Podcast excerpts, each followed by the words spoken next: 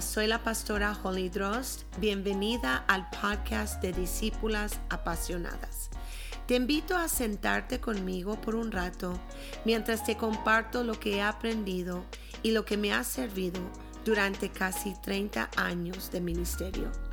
Estoy trayendo a la mesa herramientas prácticas para activar tu fe, llamado, ministerio y vida personal.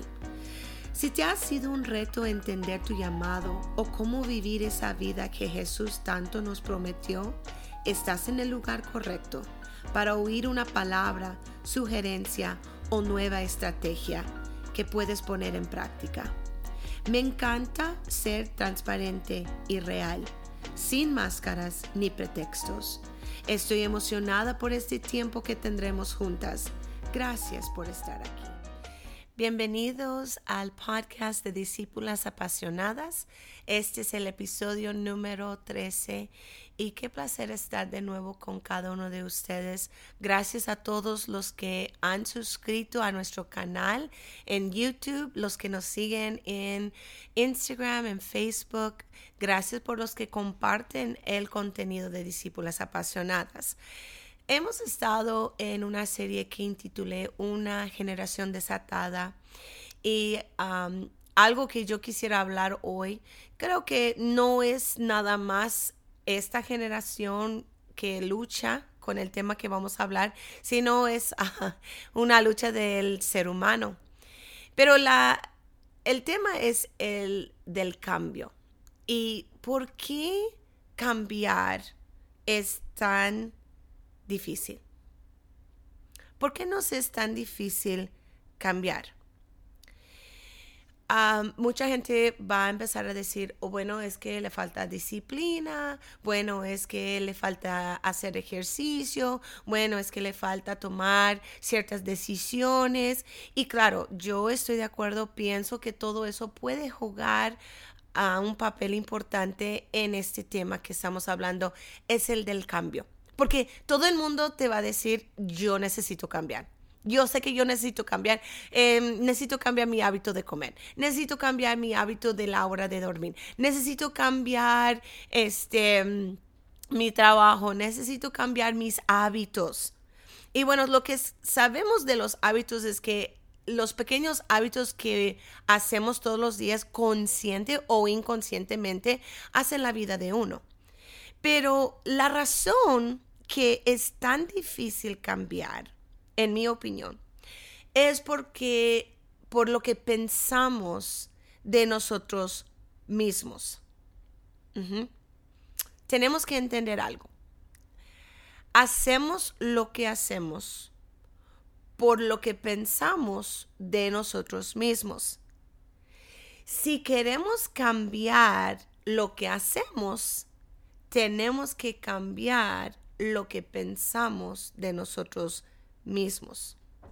Porque todos sabemos lo que queremos cambiar.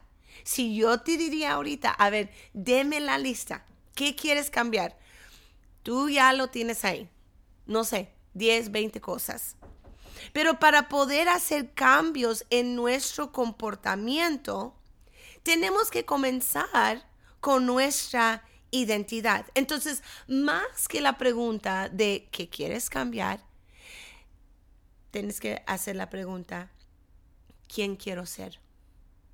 Y basada en lo que quieres cambiar, preguntas, ¿quién quiero ser?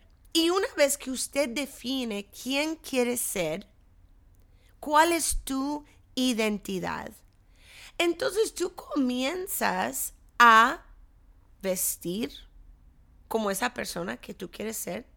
Comienzas a hablar, comienzas a actuar, comienzas a leer, comienzas a visitar los lugares y, y, tener los hábitos que esa persona que tú dices, yo quiero ser esta persona. Porque hay gente que puede vestirse como una persona, pero hasta ahí llega, ¿verdad? En ninguna otra cosa se parecen a ellos. Pero cuando usted tiene definido, este es quien yo quiero ser, entonces usted comienza a alinear todo en tu vida para proyectar la imagen de esa persona. Porque la verdad es que sí tenemos el poder para cambiar. Usted tiene que hacer la pregunta, si esta es la persona que yo quiero ser, ¿qué haría esta persona? ¿Verdad? Y hay maneras prácticas para que tú puedas cambiar. Hay una decisión muy importante que tenemos que tomar. Usted escoge el veneno que quieres tomar. Sí, porque son dos. Usted escoge cuál dolor vas a aguantar.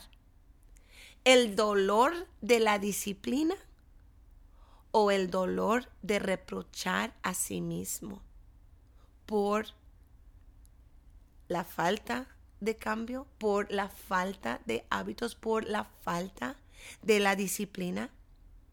El poder del hábito es algo tan impresionante. Y yo te voy a retar que lo pruebas. Yo sé, usted está pensando, ay, Pastora Holly, esto no es nada espiritual. Bueno, depende a cómo usted lo aplica a su vida, porque esto también lo puede aplicar a su vida espiritual. Pero quiero darte un consejo, ¿sí? El poder del hábito es algo tan poderoso probemos algo, ¿vale? Escoge el hábito que menos te gustas, menos te gusta. Quizás es el hábito de cepillar los dientes en la mañana y en la tarde.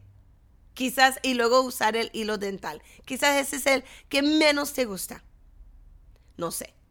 Pero escoge el hábito que menos te gusta y comienza a hacerlo. ¿Por qué? Y cada vez que tú estás haciendo este hábito que no te gusta, yo quiero que digas estas palabras. Yo soy alguien disciplinado. Yo quiero que usted diga esas palabras a sí mismo. Porque si usted tiene el poder para enfrentar el dolor de ir en contra de tu carne, en contra de tu comodidad, pues eso es empezando con un hábito. Pero lo que sabemos de los hábitos es esto. Los hábitos, cuando usted empieza con uno, ellos se multiplican. La presencia del hábito te lleva a otros hábitos. Pero la ausencia de hábitos te lleva al desorden. Las pequeñas acciones que nadie ve lleva a las cosas grandes que todos quieren. Lo voy a decir de nuevo. Las pequeñas acciones que nadie ve nos llevan a las cosas grandes que todos desean. Agarra la cosa que sabes que necesitas hacer y comienza a hacerlo.